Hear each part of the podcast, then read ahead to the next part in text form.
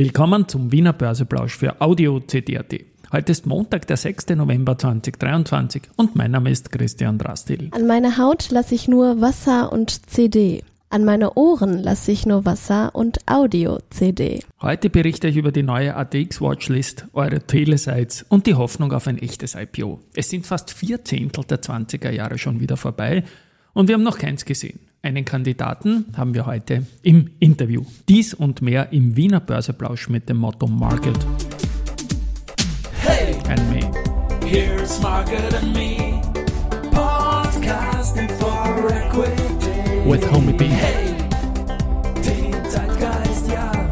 Ein Mode Ja, die Börse als Modethema und die Novemberfolgen des Wiener Börseplausch sind präsentiert von Wienerberger. Und im November gibt es bis jetzt noch eine weiße Weste im ATX 3193,14 Punkte, ein Plus von 0,21 Prozent nach den drei starken Tagen, die wir zu Monatsbeginn gesehen haben, mal auch heute zu Mittag. Aber die Dynamik, die lässt jetzt mal ein bisschen nach. Für Gewinner, Verlierer schauen wir wieder auf den 42 Titel umfassenden ATX Prime.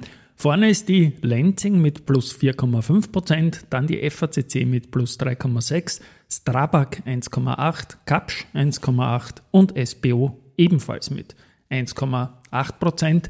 Auf der Verliererseite die Euro-Telesites mit minus 3,9%, zu der komme ich dann noch. Dann die AMAG mit minus 1,4%, Meier-Mellenhof minus 1,3%, Marinomed minus 1,3% und Semperit minus 0,9%. Beim Geldumsatz schaut es jetzt so aus, dass wir 12,6 Millionen Euro bei der RBI sehen, 4,9 bei der BAWAG und 3,8 bei der ersten. Jetzt knapp vor Mittag, also die drei Banken sind da vorne. It's time for the main event. Ja, Main Events habe ich heute zwei. Zum einen hat die Wiener Börse noch in der Vorwoche die ATX-Beobachtungsliste Oktober 2023 veröffentlicht. Die hat die Gesamtbörseumsätze von November 2022 bis eben Oktober 2023. Sie hat acht Zwölftel oder zwei Drittel Bedeutung für die nächste Umstellung im März. Da ist ja dann der Stichtag, der letzte Handelstag im Februar. Und ja, also die Telekom ist jetzt der Lupenrein drin, auch nach der Abspaltung. Und es schaut jetzt so aus, dass um den äh, 20. Platz ein Dreikampf um zwei Plätze gehen werden. Die Strabag ist der Challenger, die ist momentan nicht im ATX und die wird vor allem die VIG und Meyer-Mellenhof challengen. Euro Telesites hat im ähm, Ende September noch zu wenig Handelstage gehabt, Ende Oktober schon. Die ersten Tage sind da rausgerechnet.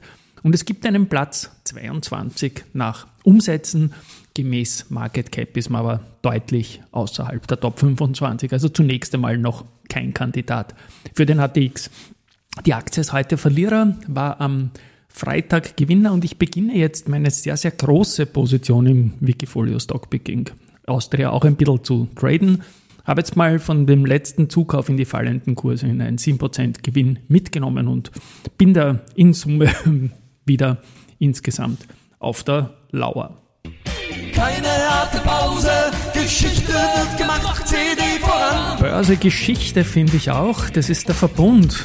Der hat den Wanderpokal stehen für die längste Serie über dem eigenen Moving Average. 200, das waren 1260 Tage. Und diese Serie endete heute vor vier Jahren. Zu den News, FACC hat einen Großauftrag für Reparatur und Überholung von Triebwerkskomponenten mit Pratt Whitney gewonnen und es ist ein Meilenstein äh, für das Unternehmen. Äh, Wiener Berger initiiert das Nachhaltigkeitsprogramm 2026. Äh, da geht es darum, dass man die direkten Emissionen aus primären Energiequellen von Rohstoffen um 25 Prozent verringern will, unter anderem und vieles mehr. Äh, der österreichische Infrastrukturreport 2024 wurde vorgestellt und 73 Prozent der Befragten wünschen sich, dass die Rolle des Flughafen Wien als Luftverkehrsdrehkreuz gesichert und ausgebaut werden soll. Lenzing und der schwedische Zellstoffproduzent Södra haben für die Leistungen in den Bereichen Textilrecycling und Kreislaufwirtschaft den ITMF Award 2023 in der Kategorie Internationale Zusammenarbeit erhalten. Föstalpine hat noch am Freitag eine spannende Personalie nach dem Abgang von Robert Ottel ist ein nächstes Jahr der CFO-Job vakant. Und das wird der Gerald Meyer, der ist jetzt CEO der AMAG. Gut.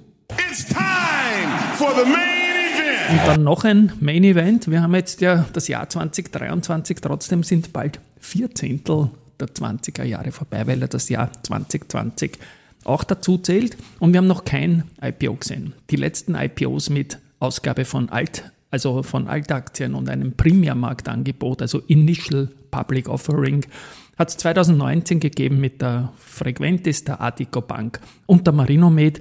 In den Nullerjahren noch nichts. Wir haben ein paar so defensive Kapitalerhöhungen und da ist ein IPO natürlich ganz was anderes. Und ein so ein, äh, eine Möglichkeit ist die, die Asta aus der Montana Aerospace. Da hat unsere Chefredakteurin, die äh, Christine Bettwinkler, mit Group HRO Wiki Wellwert über die Geschäftsentwicklung und die Börsepläne für das Energy-Segment, eben die Asta, gesprochen. Das verlinke ich in den Show Notes und ja, wäre schön, wenn es mal wieder ein echtes IPO an der Wiener Börse geben würde. So, finally habe ich noch Research ein bisschen was. Die Bader-Analysten bestätigen den Verbund mit Ad und Kursziel 93,3 Euro. Odo BHF bestätigt den Verbund mit Outperform, geht von 95 sogar in die Dreistelligkeit auf exakt 100 Euro und JP Morgan stuft Andritz von neutral wieder hoch auf Overweight. Das Kursziel geht von 58,5 auf 60 Euro. Heute am Abend gibt es eine 30x30 Finanzwissen pur Folge, die heißt In Gold We Trust und ja, Inhalt des Programms die 17. Auflage von der Bibel der Gold Researcher Ronny Stöferle und Co. haben mir da genehmigt, dass ich da 30 Minuten zusammenfassend einsprechen darf und das gibt es dann heute Abend. Wir hören uns wieder morgen. Tschüss und Baba.